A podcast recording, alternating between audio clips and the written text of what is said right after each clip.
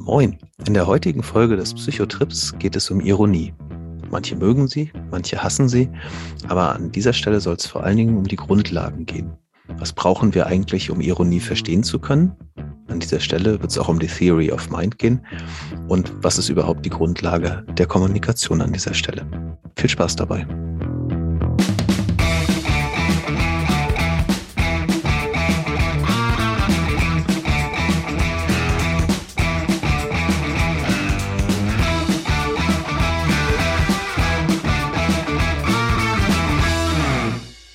Moin Moin und herzlich willkommen zum Psychotrip Podcast, der Podcast, der euch die Welt der Psychologie ein bisschen näher bringen möchte.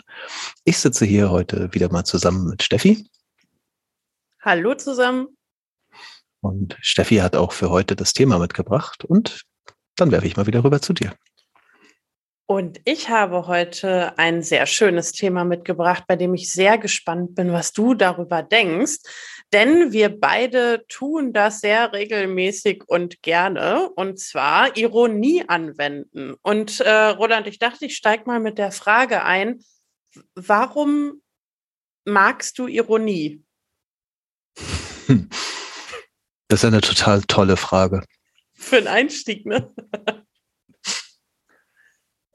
Mm. Ich finde, Ironie bietet einen Weg, um eine leise Kritik auf eine Weise rüberzubringen, die es vermeidet, verletzend zu sein.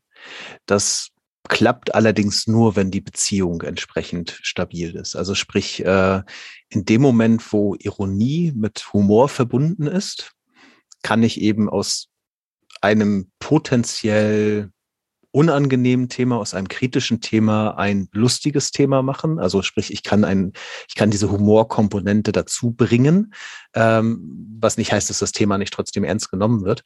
Aber ich bringe eben diese Humorkomponente dazu. Und äh, ja, ich weiß nicht, ob das verständlich war, aber das wäre mhm. so meine spontane Assoziation. Ich finde es total verständlich und ich habe im Vorfeld auch darüber nachgedacht, warum ich so gerne Ironie verwende. Und ich finde, es gibt einem so den Luxus des sich von etwas Distanzierens, ohne dass man direkt sagen muss, was man denn machen würde.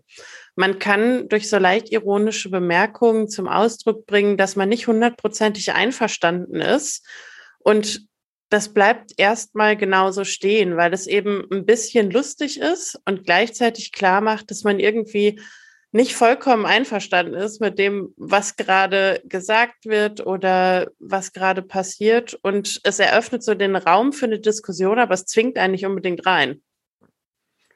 Also ich glaube, was wir beide gerade gesagt haben in Kurze ist, äh, es ist so ein bisschen Konfrontationsvermeidung.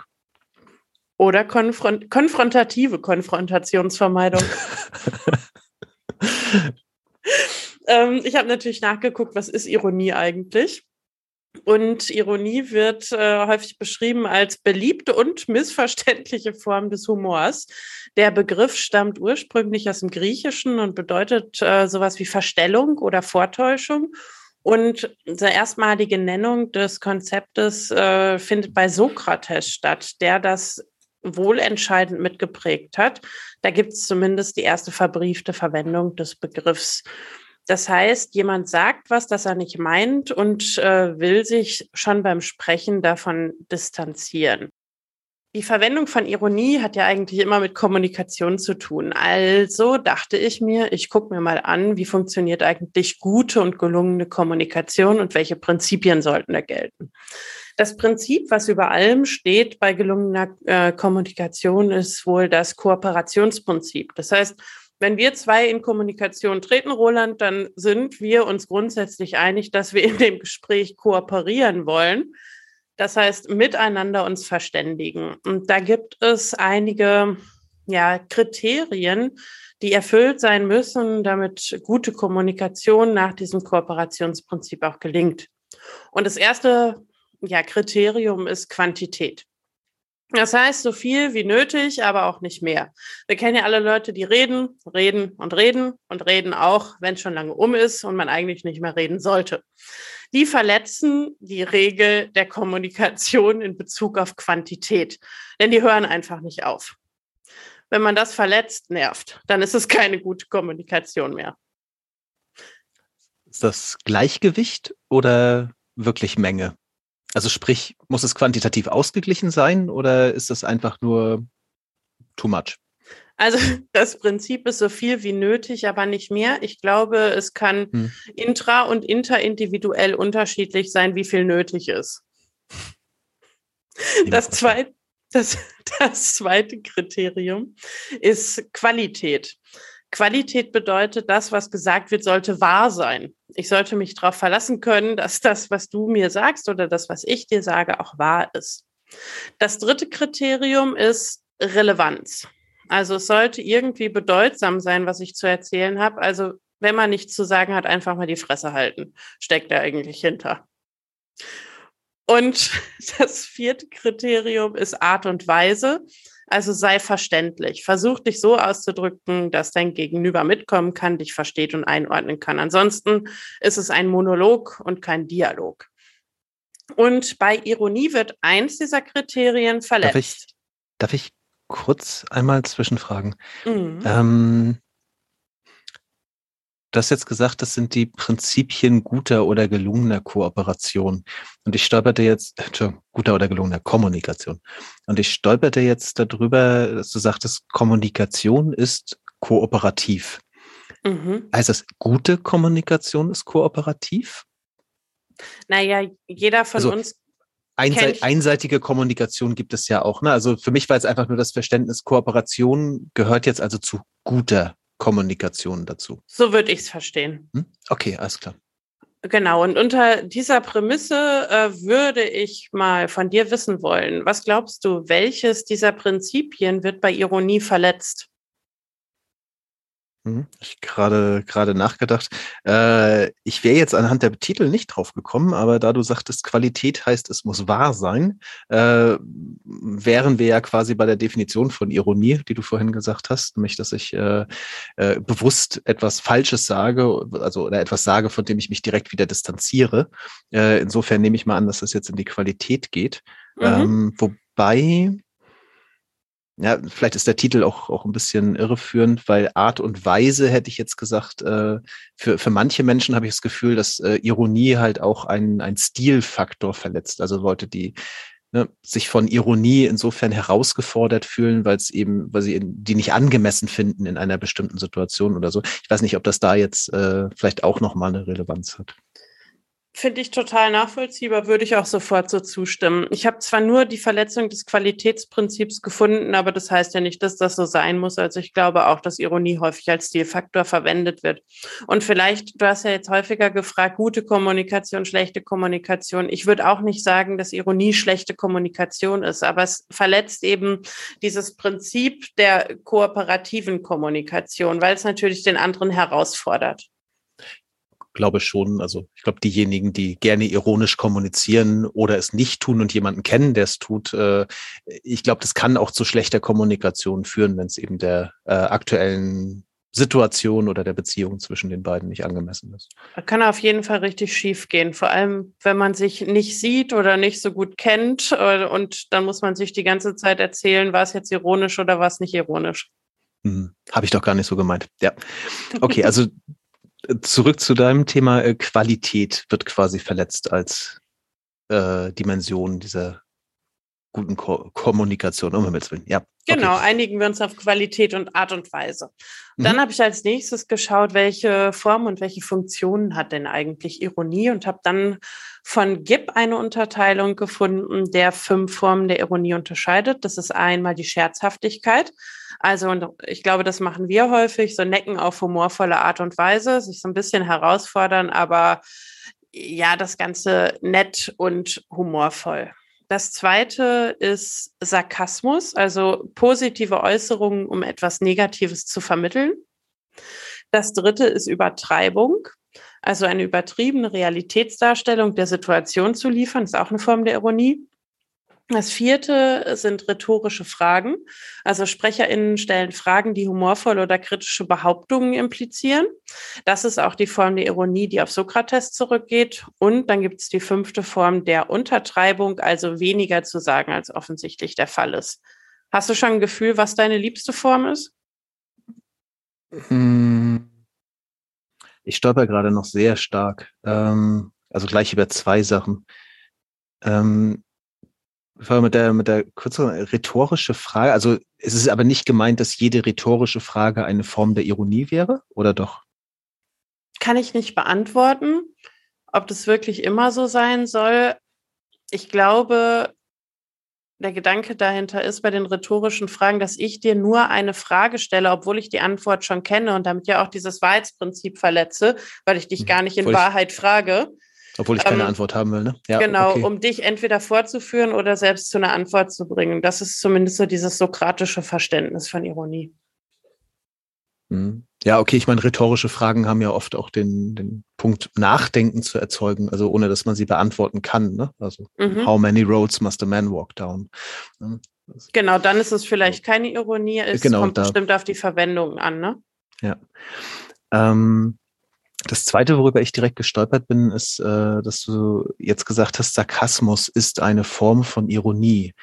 Und äh, ich bin es gewohnt, diese beiden sehr scharf voneinander abzugrenzen, weil ich Sarkasmus eben als sehr schädlich empfinde, äh, als eine, eine schädliche Angewohnheit und deswegen auch darauf bestehe, dass meine Kommunikation hoffentlich üblicherweise, wenn dann ironisch ist, aber eben nicht sarkastisch, weil Sarkasmus eben zerstörerisch ist. Genau, nicht ich sage, Sarkasmus ist eine Form der Ironie, sondern Gib sagt, Sarkasmus ist eine Form der Ironie. Allerdings finde ich das sehr unterscheidenswert oder zumindest würde ich sehr gerne verstehen, wie du es unterscheidest, weil ich mich äh, das nämlich in der Vorbereitung auch gefragt habe. Also erklärst mir sehr gerne mal, wie du es verstehst. Mhm. Also wir haben ja letztlich drei, also mir, mir kommen jetzt erstmal direkt drei Begriffe, ne? also Ironie, Sarkasmus und Zynismus. Ähm, und Gott, ich habe jetzt keine Definitionen dazu Hand, ne? aber für mich ist Sarkasmus äh, ist verletzend, also angreifend. Und Zynismus ist meistens schon zerstörerisch. Zerstörerisch, genau. Also ich habe jetzt zerstörerisch eben auch mal sarkastisch verwendet, aber es stimmt schon, es passt mehr zu, zyn, äh, zu zynisch dann. Ähm, aber auch Sarkasmus, äh, wenn, wenn jemand sich sarkastisch äußert, dann in der Regel, um etwas anderes direkt anzugreifen. Ne? Und äh, das habe ich bei Ironie nicht. Ironie kann, äh, kann natürlich mal sanfter, mal härter sein, aber sie hat eigentlich immer also sie hat für mich keine negative Komponente. So, und äh, das liegt sicherlich im Auge des Betrachters und sicherlich äh, ist das auch dann abhängig von dem Empfänger, ne, wie er das äh, jeweils aufnimmt. Ähm, aber wie gesagt, für mich war diese Entscheidung oder diese, diese Unterscheidung des Sarkasmus da eine Unterform ist, finde ich ein bisschen schwierig. Ähm, genau, aber zu deiner Frage zurück, zur Lieblingsform. Also ich glaube, wie du auch gesagt hast, wir verwenden es ja beide doch eher scherzhaft. Also an der Stelle auch, ja, also mit, mit einem Augenzwinkern beziehungsweise mit einem Grinsen dabei, dass der andere auch relativ leicht normalerweise feststellen kann. Ist jetzt nicht ganz so gemeint, wie das gerade geäußert wird. Ähm, mhm. Ja. Ich glaube, privat verwende ich es gerne scherzhaft, beruflich verwende ich auch tatsächlich gerne Untertreibung. Also da lasse ich dann teilweise Dinge, die sehr offensichtlich sind, ungesagt, damit sie sichtbar werden. Das ist mir nochmal aufgefallen, als ich mich mit den Formen beschäftigt habe. Es kann ja durchaus auch ein Stilmittel in der äh, Kommunikation sein, Dinge nicht zu sagen, damit der andere auch die Chance hat, sie als eigenen Gedankengang zu entwickeln. Also ich bin jetzt schon fast ein bisschen mehr beim Coaching, aber äh, mhm. am Ende muss ich ja nicht jede Offensichtlichkeit dem anderen direkt aufs Auge drücken, sondern ich kann ja durchaus auch Hinweise geben, die irgendwann zu Einsichten führen, die dann aber selbst entwickelt sind. Mhm. Und damit also, weiß nicht, ob du das jetzt meintest, ne? Aber nicht unbedingt. Manchmal lasse ich auch wirklich einfach Dinge weg, die sehr offensichtlich sind, um sie nicht sagen zu müssen und damit sichtbar zu machen, dass eigentlich jeder sie sieht. Mhm. Okay. Mm, allerdings sind wir schon wieder bei diesem Punkt der Art und Weise. Und wir haben ja vorhin gesagt, Ironie ist eine Verletzung des äh, Qualitätskriteriums und für uns auch der Art und Weise. Und in der Entwicklung des Ironieverständnisses hat Eckermann auch zwei Prozesse identifiziert. Und ich überlege gerade, ob man das nicht genau damit in Verbindung setzen kann. Denn ähm, Eckermann sagt, Ironie fußt auf zwei Prozessen, und zwar Detection und Inference. Und Detection ist die Angemessenheit der geäußerten Informationen, also quasi Qualität, quasi Wahrheit. Und Inference ist, dass man die nicht wörtliche Absicht der sprechenden Person erschließen kann. Also quasi das, was dahinter steckt. Und das klingt für mich so ein bisschen wie die Art und Weise. Und Kinder ab sechs können Ironie auf dieser Detection-Ebene verstehen, also quasi eine Abweichung von der Realität. Und Kinder ab elf können auch auf der Inference-Ebene Ironie verstehen. Und da dachte ich gerade, ah, das passt doch irgendwie mit den Kriterien zusammen, die ich da vorher gefunden hatte. Was denkst du? Ich muss, ich muss gestehen, dass ich Inference jetzt nur halb verstanden habe. Kannst du es, kannst nochmal versuchen? Mhm. Detection heißt, ich sage etwas, das nicht wahr ist. Ähm, und Inference ist die zweite Komponente. Mit welcher Intention tue ich das? Tue ich das, um dich zu täuschen oder tue ich das, um lustig zu sein? Mhm. Also Kinder können das, schon mit sechs erkennen, Roland sagt nicht die Wahrheit. Die können, können aber auch, nicht erkennen, können sie auch mit warum. vier schon, ne? Ja. Ähm, okay, also ich erstmal behaupte ich, die Altersangaben sind sicherlich auch eine Frage der Gewohnheit, ähm, weil also meine Kinder sind alle unter elf und ich behaupte, äh, das klappt auch schon deutlich vorher. Äh, wirklich Ironie als Gewohnheit zu erkennen. Ne? Also das sprich, sagen äh, mir Eltern, die Kinder haben, wo die Eltern sehr ironisch sind, immer, aber es gibt ja immer Normangaben und Abweichungen. Mhm, genau. Ne? Ja. Ähm, aber sprich, an der Stelle geht es also darum, dass der Empfänger erkennt, dass es eine ironische Aussage ist, obwohl er den Wahrheitsgehalt nicht einstufen kann. Würde ich jetzt so rum ausdrücken. Also sprich, nehmen wir jetzt mal, ich, ich komme nach Hause und ich sage, boah, das war ja mal ein richtig toller Tag. Und ne, obwohl ich nicht weiß, ob das stimmt, gehe ich anhand zum Beispiel des Tons oder ähnlichem, wie es geäußert wurde, gehe ich dann davon aus, das stimmt wohl nicht. Würde ich mir auch so erklären, weil ich erkennen kann, das ist eine nicht wörtliche Absicht äh, des sprechenden Rolands in dem Fall. Ich glaube, das unterziehe ich die Tage mal einem, Feld, einem Feldtest. Vielleicht ähm, bei deinen Kindern. äh, wo sonst? Deiner Frau? Nein, also ich erinnere mich dunkel dran, dass es hieß, Psychologen brauchen immer mindestens zwei Kinder, damit sie auch eine Kontrollgruppe haben. Äh, also insofern ist das schon angemessen, die Kinder auch dafür zu nutzen. Wo du sagst, Psychologen brauchen eine Kontrollgruppe. Ich habe natürlich noch geschaut, wie machen wir das ganze Thema jetzt noch so richtig psychologisch. Und jetzt kleiner Trommelwirbel, was glaubst du, auf welches Konzept ich gestoßen bin? Hm, da hast du mich jetzt noch abgehängt. Theory of Mind, da ist sie wieder. Ah, das macht Sinn. Wir hatten sie schon an der einen oder anderen Stelle. Das heißt, jetzt wird's psychologisch. Die Theory of Mind ähm, ist relevant, weil wir bei der Ironie natürlich mentale Zustände anderer Menschen verstehen müssen. Das ist die Grundvoraussetzung, um Ironie zu verstehen. Und damit wir das können, brauchen wir die Theory of Mind. Die, die erklärst du jetzt, oder? Die erkläre ich jetzt. Sehr gut. Die Theory of Mind ist die Grundlage sozialer Interaktion. Ähm, der Begriff geht zurück auf Premack und Woodruff 1978 und sie beschreibt die Fähigkeit, sich selbst und anderen mentale Zustände zuzuschreiben. Also in diesem Zusammenhang bedeutet das ähm, vor allem mentale Zustände von Wünschen und Überzeugungen. Ich kann also dir zuschreiben, was für Wünsche du hast, was für Überzeugungen du hast, was bei dir gedanklich los ist. Wofür ist das wichtig?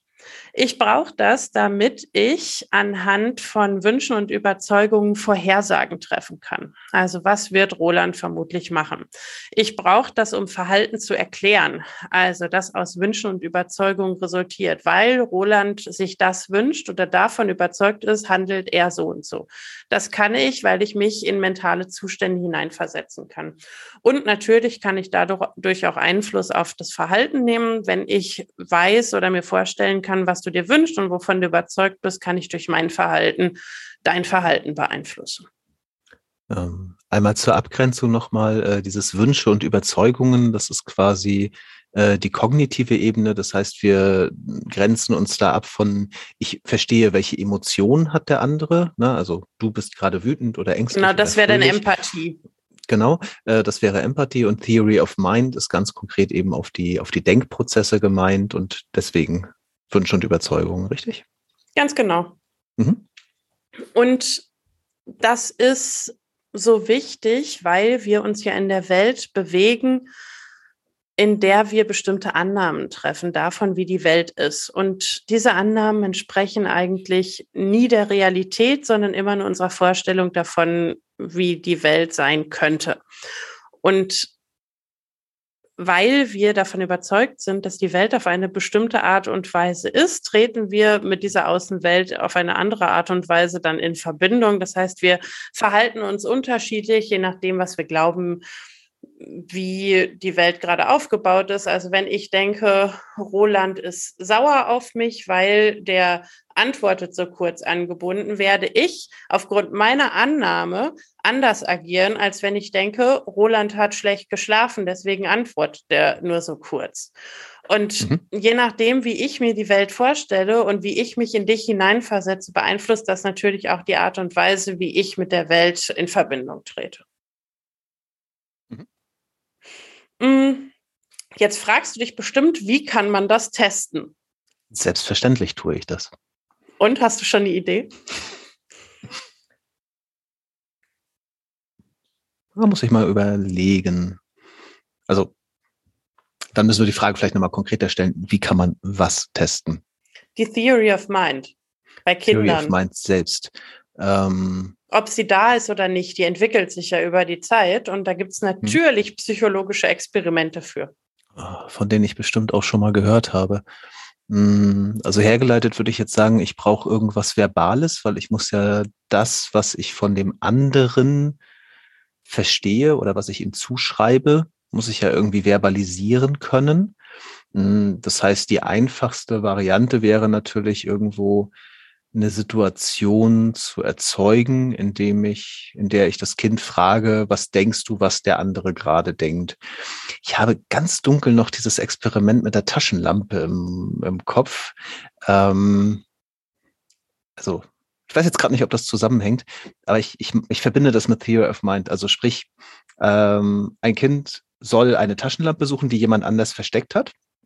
Ähm, und es findet die, was weiß ich, in einer Schublade und dann geht's wieder raus und das wird nochmal versteckt. Und jetzt kann ich äh, fragen, wo denkst du, ist die Taschenlampe? Und wenn das Kind immer davon ausgeht, die ist jetzt in der Schublade, ne, weil es, da war sie letztes Mal, äh, dann versetzt es sich quasi nicht in die Denkweise des Versteckers, dass der im Zweifel ein, ein neues Versteck suchen wird. Keine Ahnung, du wirst mich bestimmt gleich erlösen. Ein Hoch auf deine Erinnerungsleistung, ähm, denn deine Taschenlampe ist bestimmt äh, inspiriert von einem klassischen Experiment der Theory of Mind. Und die Theory of Mind erster Ordnung kann man mit dem Maxi-Test untersuchen. Was ist der Maxi-Test? Erstmal müssen wir Personen sortieren. Es gibt Maxi. Maxi ist der Mensch, äh, das kleine Kind, das in dem Raum gleich ist und eine Tafel Schokolade hat. Maxi hat eine Mutter, die kommt auch noch später dazu. Das sind die zwei Menschen, die in diesem, in dieser Beschreibung mit drin sind. Jetzt gibt es natürlich noch die Versuchspersonen, die Kinder, die braucht man ja in einem psychologischen Experiment, die diese Szene beobachten. So, also wir haben also ein kleines Kind, das diese Szene beobachtet und wir haben zwei Schauspieler, Maxi und die Mutter. Maxi kommt in den Raum und hat eine Tafel Schokolade. Maxi legt diese Tafel Schokolade an einen bestimmten Ort, zum Beispiel eine blaue Schachtel. Maxi verlässt den Raum.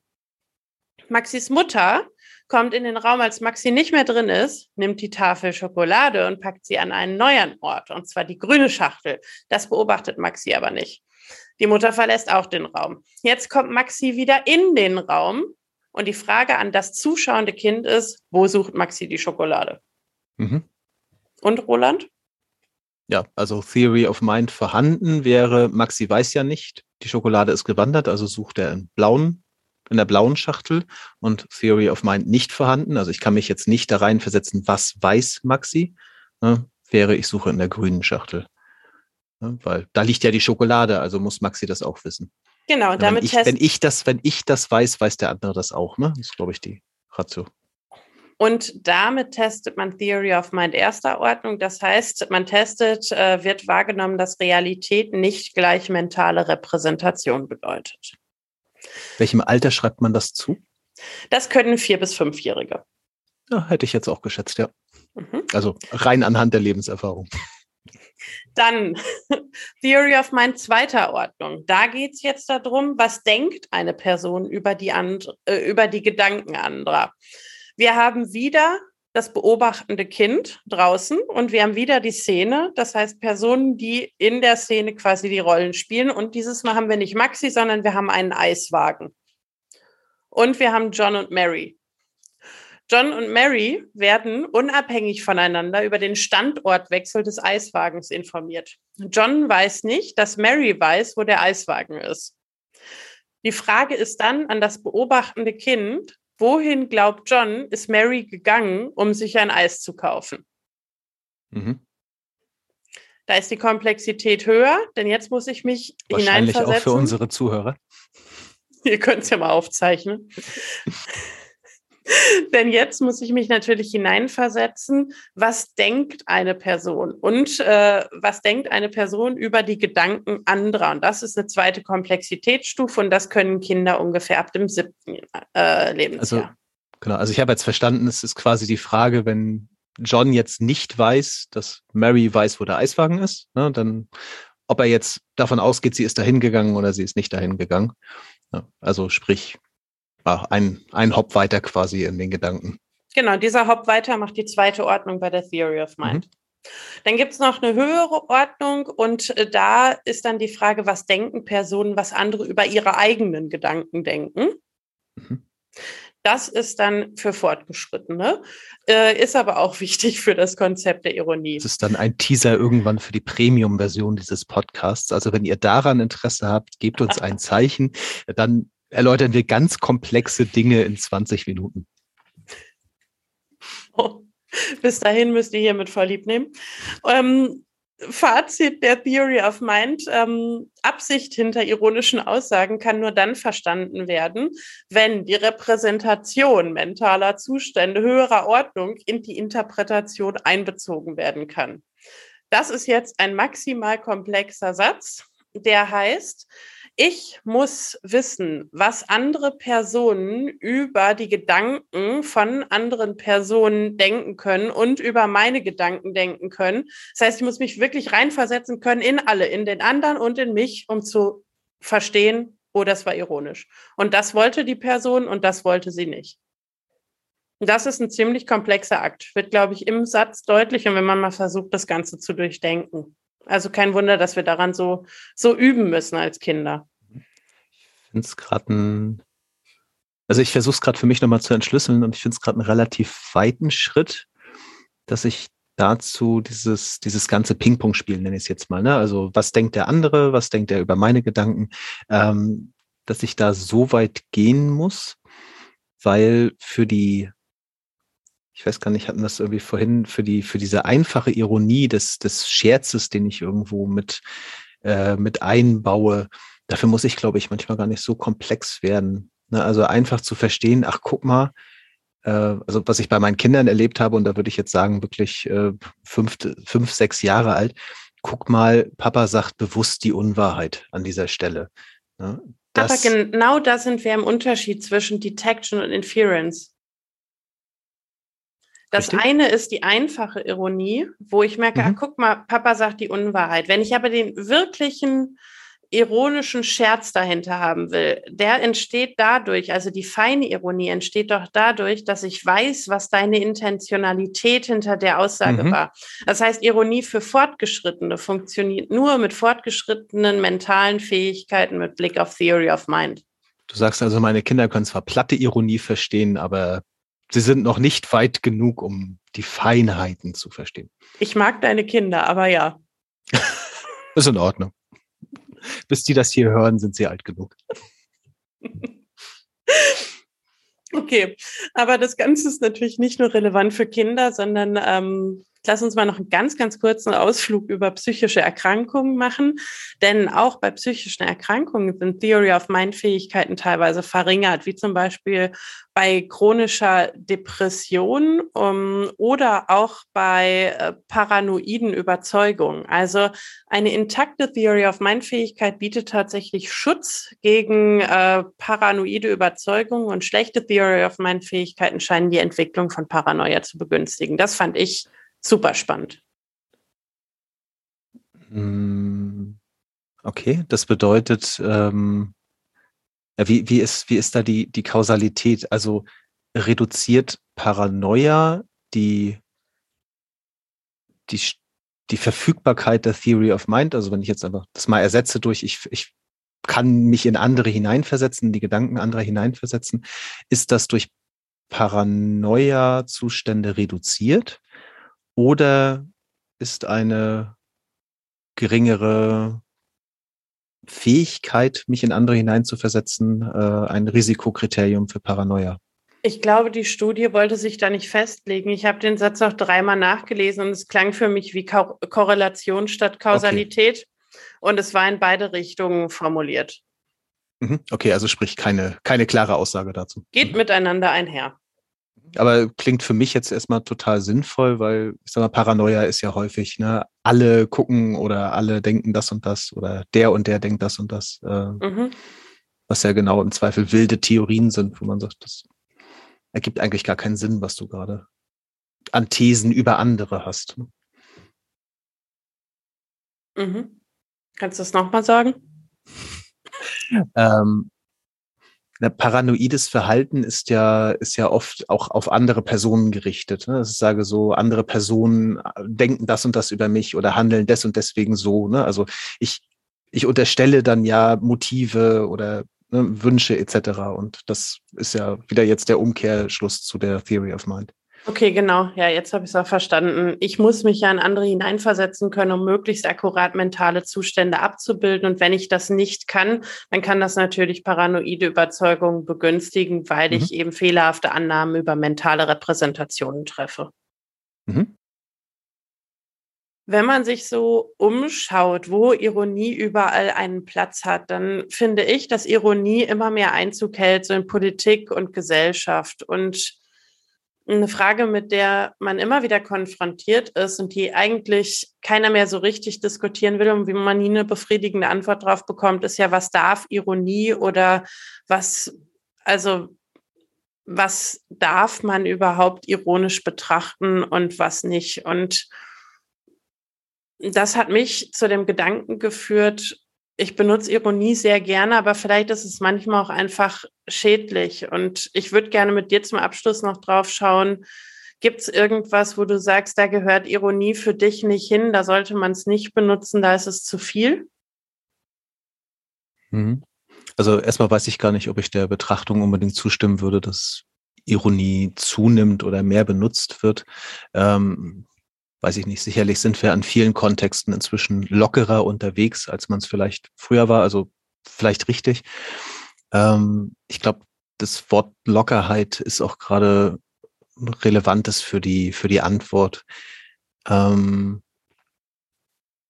Ironie, ich hatte es, glaube ich, ganz am Anfang schon direkt, ist, ist was, was familiär ist, was eine bestimmte Beziehung zwischen Sender und Empfänger braucht, dass das vernünftig ankommen kann. Also wenn ich das Gefühl habe, jemand nimmt mich nicht ernst, dann ist Ironie sicherlich, also von, von demjenigen, den, äh, also ich möchte jemanden überzeugen, ähm, und das ist eine kritische Kommunikation, dann ist es sicherlich fehl am Platze, genau in dem Moment äh, Ironie zu verwenden. Das kann zwar gut gehen, aber es kann genauso passieren, dass ich jemanden halt einfach dadurch abschrecke oder abstoße, weil er mich in dem Moment nicht verstehen kann oder dieser Ironie nicht folgen kann.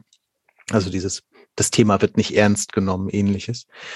Das heißt, Ironie hat für mich eigentlich dort einen Platz, wo ich schon eine gute, belastbare Kommunikation habe.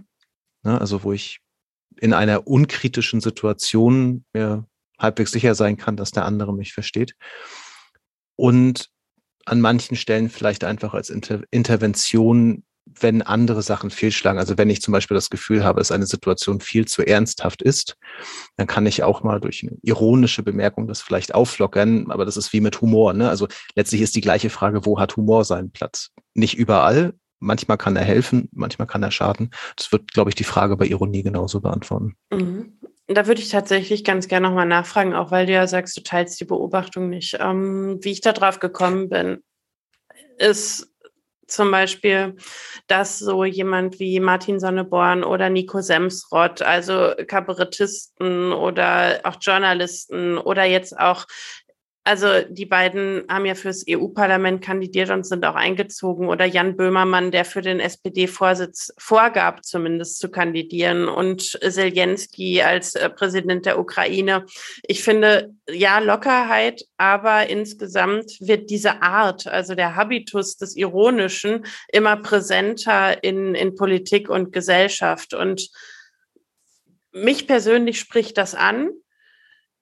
Und gleichzeitig frage ich mich, ob das der Ort ist und welchen, welche Gefahren das birgt neben dem Nutzen. Mhm. Guido, ähm, ich habe die Frage jetzt auf sehr persönlicher Ebene insofern beantwortet, weil ich von persönlicher Kommunikation ausgegangen bin. Ähm, ich glaube, die Sachen, die du gerade beschreibst, das ist äh, eine Mischung aus sicherlich iron ironischer Kommunikation, aber im Rahmen von ähm, von Satire äh, an vielen Stellen wahrscheinlich auch einfach Kunst. Ne? Also äh, ob man das jetzt gut findet oder nicht, aber das, was ein Jan Böhmermann oder auch ein Martin Sonneborn aus meiner Sicht macht, das sind in gewisser Weise auch künstlerische Aktionen, ähm, die eben den Sinn haben, auch eine Botschaft zu vermitteln. Und da mag Ironie ein Stilmittel sein, aber es ist halt im, im Rahmen dieser Gesamtaktion und da bist du, glaube ich, in einer sehr gesellschaftlichen Diskussion. Es wird Leute mhm. geben, die sagen, wenn ich jetzt über das EU-Parlament rede, da kann ich mich nicht lustig machen und da kann ich nicht sagen, ich stimme jetzt immer mit Ja, Nein, Ja, Nein, wie ein Martin Sonneborn das macht. Ähm, aber äh, das ist, glaube ich, eine sehr, sehr große gesellschaftliche Diskussion. Mhm. Ach, eine sehr spannende, vielleicht mal für einen anderen Ort und eine andere Zeit. Aber dann. Einen anderen Podcast vielleicht. vielleicht. Dann würde ich damit unsere Abschlussfrage einleiten, wenn ich darf. Und Roland, dich fragen, was nimmst du aus der Diskussion heute mit? Ja, mal wieder das etwas, worüber ich mir noch nie wirklich viele Gedanken gemacht habe, ähm, also zumindest auf diesem Niveau, ähm, dass man es beliebig zerlegen kann und versuchen kann zu definieren. Und wie immer dabei, dass alle Definitionen irgendwie dann doch wieder an Diskussionen oder für Diskussionen sorgen. Also zumindest bei mir, wenn ich beteiligt bin. Ähm, sehr interessant fand ich tatsächlich die, das Thema ist eine rhetorische Frage, Ironie oder wie hängt das zusammen? Ähm, also allgemein das, was du, diese, diese Arten von Ironie, das fand ich sehr interessant und ich glaube, das möchte ich mir im Nachgang nochmal anschauen. Und nehme ich mal mit, dass es äh, da verschiedene Stilmittel gibt. Was nimmst du mit? Ich nehme deinen Gedanken mit, dass jede gute Ironie eine gute Beziehung braucht, auf der sie fußen kann und wie sehr es sich lohnt, in diese Beziehung zu investieren, damit man dann auch ironisch sein darf. Und das ist was, was ich glaube ich noch mal viel präsenter haben werde, wenn Ironie mal schief geht, dann auch zu gucken, warum geht die schief und ist das jetzt wirklich nur der Situation geschuldet oder gibt es vielleicht auch einfach noch was, wo man dann auf, auf, Beziehungs-, auf der Beziehungsebene nochmal nachlegen muss, damit man wieder ironisch sein darf? Und einen zweiten Gedanken, den fand ich sehr schön, dass es Ironie für Fortgeschrittene gibt. Also ein bisschen Ironie für Einsteiger und dass man sich da hocharbeiten kann über den Verlauf der kognitiven Entwicklung. Das finde ich einen sehr schönen Gedanken. Wunderschön. Dann würden wir uns äh, mit diesen abschließenden Gedanken verabschieden und bedanken fürs Zuhören und sagen bis zum nächsten Mal und tschüss. Danke, macht's gut.